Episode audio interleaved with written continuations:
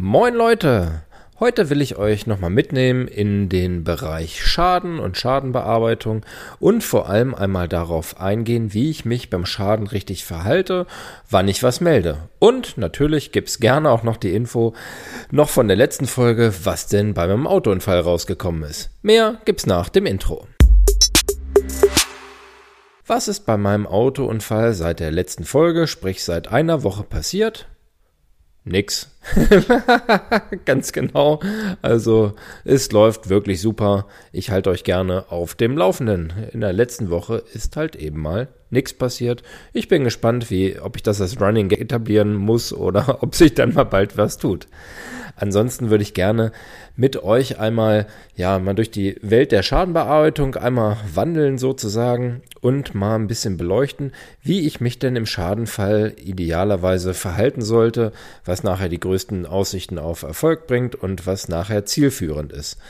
Und das können wir vielleicht in ein paar Bereiche unterteilen, nämlich einmal in die äh, Kfz-Versicherung. Und da ist ja so der Punkt, jedes Auto muss haftpflichtversichert werden, damit eben Schäden, die bei anderen passieren, dann bezahlt werden. Habe ich also irgendwo einen Schaden verursacht, melde ich das meiner Versicherung, habe im Idealfall schon ein paar Infos, nämlich die Kontaktdaten des Unfallgegners und dann kümmert sich die Versicherung letztendlich um alles weitere. Ich werde noch ein paar ähm, ja, Fragen nachher ähm, dann bekommen, wie zum Beispiel, ne, ähm, ist denn die Schuldfrage geklärt? Also bist du damit einverstanden, dass du der ähm, ja, Beschuldigte bist, quasi der Verursacher, wollte ich damit sagen. Und, und, und. Also noch so ein paar Sachen, ist aber alles nichts Wildes. Wenn man dann gleich noch ein paar Bilder gemacht hat zum Beispiel, ja, dann wickelt es die Versicherung dann mit der gegnerischen Partei ab und man bekommt nachher dann noch eine Info, in der Regel dann, was es gekostet hat, wenn das Ganze dann erledigt ist. Und je nachdem, ob das dann mit Stufung zusammenhängt, ob man jetzt so einen Rabattretter hat oder oder geht es dann weiter. Wir wollen uns aber mal darauf konzentrieren, wie ich mich richtig verhalte, wenn ich einen Schaden verursache. In dem Fall direkt irgendwie Bescheid sagen. Man kann das Ganze entweder online melden oder ja, bei uns wird es genauso laufen wie bei vielen anderen Kollegen. Heißt, ob dann nachher per Telefon, per E-Mail, per WhatsApp, ist dann relativ egal. Der Schaden wird dann angelegt und dann bearbeitet. Weiter geht's mit Schäden am eigenen Fahrzeug. Das haben wir auch ab und zu, dass Kunden dann ähm, auf uns zukommen und sagen, hier, mir ist da letzte Woche wer reingefahren, ich wollte das nur meiner Versicherung melden. Ja, ist okay, aber da haben wir im Prinzip eigentlich nichts mit zu tun, wenn dann keine Leistung der eigenen Versicherung zu erwarten ist jemand hat bei mir einen Schaden verursacht, die Daten wurden ausgetauscht, dann ist es genau der Ablauf, wie ich ihn eben schon beschrieben habe. Da hat dann letztendlich die zweite Versicherung dann nichts mit zu tun, aber viele sind halt eben einfach unsicher und das ist auch okay, weil eben ja Thema Autounfall für die meisten eben keine ähm, ja, Selbstverständlichkeit sind oder Sachen sind, die einfach zu selten erlebt werden, um da letztendlich dann ganz sicher mit umzugehen. Wo wir schon mal beim Thema Unfall sind, gibt ja nicht nur den Unfall im Kfz-Bereich, sondern halt auch im persönlichen habe ich eine Unfallversicherung, die mich halt eben 24-7 sozusagen dann eben schützt, 24 Stunden, sieben Tage die Woche weltweit und mir passiert irgendwo was. Dann ähm, ja, gibt es zwei Szenarien. Das eine ist, ähm, ich kann den Unfall noch selbst melden oder ich kann es halt eben nicht. Wenn es denn ein schlimmerer Unfall ist und ich liege irgendwo im Krankenhaus, dann, und äh, das äh, ergibt sich dann logischerweise, habe ich die Möglichkeit, das auch noch nachzumelden. Das heißt, es geht dann darum, ähm, ja, bleiben denn vielleicht Spätfolgen zurück oder habe ich Anspruch auf bestimmte Leistungen, wie zum Beispiel ein Krankenhaustagegeld im Unfall oder ein Verletztengeld oder oder welche Leistungen es gibt, sei dann dahingestellt. Aber ähm, es gibt ja, wenn ich das innerhalb eines Jahres melde, in der Regel nie irgendwelche Probleme, das dann auch rückwirkend zu bearbeiten, weil das ja dann bei schlimmeren Verletzungen auch alles dann mit Arztberichten, mit Krankenhausberichten etc. dann einhergeht und dann eine abschließende Bearbeitung eh erst möglich ist, wenn das Ganze durch ist. Es gibt aber auch Leistungsbausteine, die halt eben sofort greifen. Gibt so einen Unfallberater zum Beispiel und und und. Dann empfiehlt es sich natürlich, das dementsprechend dann gleich ähm, dann zu melden Wenn es Sachen sind, wo es nur um Krankenhausaufenthalte oder ähnliches geht, reicht es vollkommen, das halt eben dann im Nachgang zu machen. Dann hat man eigentlich auch schon alle Unterlagen zusammen, so dass es dann keine Rückfragen gibt in der Regel oder beziehungsweise die Rückfragen werden halt gleichgestellt und man kann es dann gleich fallabschließend bearbeiten und hat dann halt keine Laufereien damit. Und ähm, ja, ansonsten gibt es halt auch mal Sachen, wo es dann noch darum geht, Mensch, welche Schäden bleiben denn zurück? Das dauert dann meistens in der Regel eh ein bisschen, bevor das dann halt eben von den Ärzten dann festgestellt und dann dokumentiert werden kann. Also da gilt im Prinzip schnellstmöglich das Ganze zu melden, aber ähm, braucht halt eben da auch nicht in Hektik ausarten. Und ähm, genau, so, das war der Bereich der Unfallversicherung. Dann haben wir Schadenmeldungen natürlich auch alles, was mit Urlaub zu tun hat. Wir haben jetzt zum Beispiel viel, viel mehr Reiseabsicherungen bei uns seit der Corona-Zeit.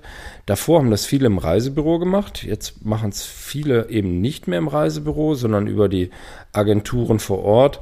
Einfach, ähm, um einen direkten Ansprechpartner zu haben, wenn denn mal was ist so zumindest die, die Kundenmeinung der äh, Leute, die jetzt das bei uns machen und eben, wie gesagt, nicht mehr über ein Reisebüro. Und ähm, da ist es dann halt genauso. Teilweise kriegen wir noch Rechnungen dann mal aus dem Urlaub, weil es natürlich immer noch Länder gibt, wo ich erstmal ja, gegen Cash bezahlen muss oder ich kann halt direkt vor Ort nachweisen, dass zum Beispiel ein Krankenhaus direkt in dem Fall dann bei mir mit der Allianz dann abrechnen kann und dann ist das auch okay. Ansonsten kommen die meisten Kunden dann dementsprechend, wenn der Urlaub zu Ende ist, wenn es jetzt so Sachen sind wie schmerzstillende Therapie, zum Beispiel mit den Zähnen oder so, was auf dem Flug Probleme gegeben hat, auch alles kein Problem, dann werden die Rechnungen dann halt eingereicht und dann nachher beglichen. Geht hin, aber logischerweise dann bis zum Worst Case. Also wenn jetzt jemand zum Beispiel dann verstirbt im Urlaub, ähm, dann geht natürlich eine ganz andere Maschinerie los und dann ist natürlich auch logisch, dass ich das alles sofort mache, auch bei schlimmeren Verletzungen, um dann da einfach auf der sicheren Seite zu sein und um starken Partner an der Seite zu haben, der mir manche Sache dann eben halt auch abnimmt und manche Sachen dann schon für mich erledigt. Und da ist das Leistungsspektrum echt sehr, sehr groß.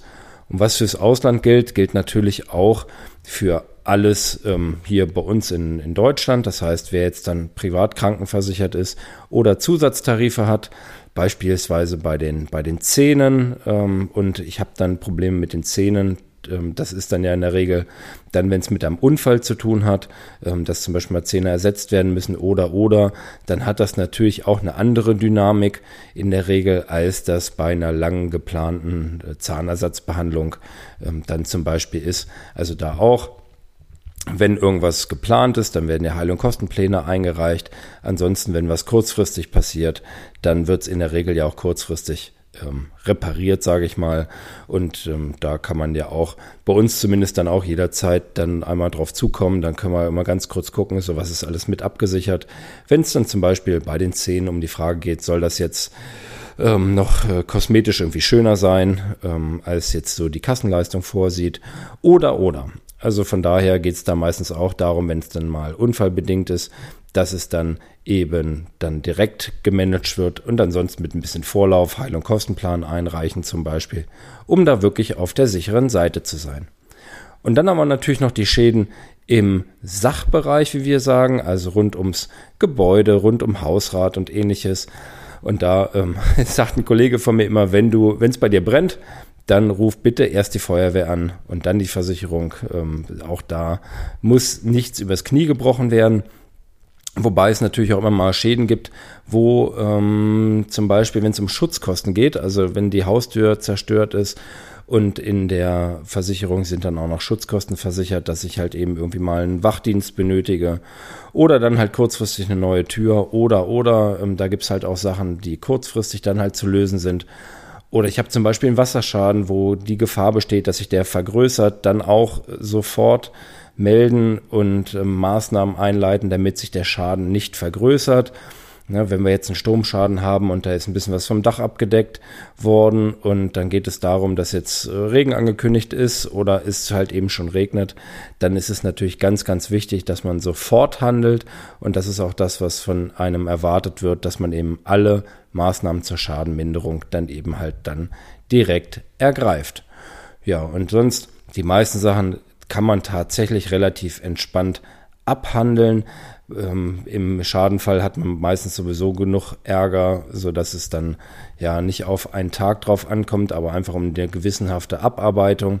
Ich sag mal, jeder, der schon mal einen Wasserschaden zu Hause hatte, wo es dann mit Trocknung und sowas dann losging, dann hat man natürlich über, manchmal über Wochen da so Trocknungsgeräte, die Lärm verursachen. Dann wird Dreck gemacht im Haus. Also das ist alles dann in der Regel dann halt unschön.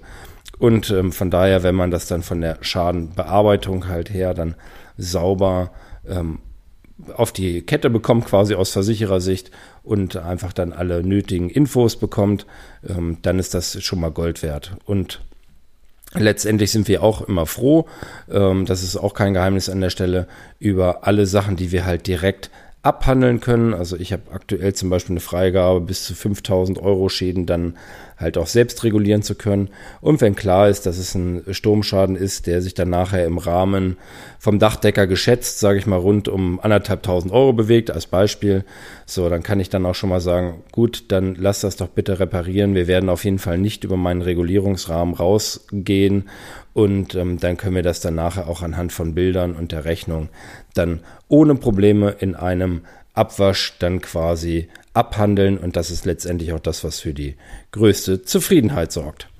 Ja, das soll es für heute mal wieder gewesen sein. Kleiner Ausflug so in die Welt der Schadenbearbeitung. Ich wünsche dir einen ganz tollen Tag heute, eine sehr, sehr schöne Zeit. Wer die Folge quasi live hört, der hat heute Ostersonntag und dem wünsche ich dann dementsprechend frohe Ostern und eine schöne Zeit mit der Familie. In diesem Sinn, tschüss Tim.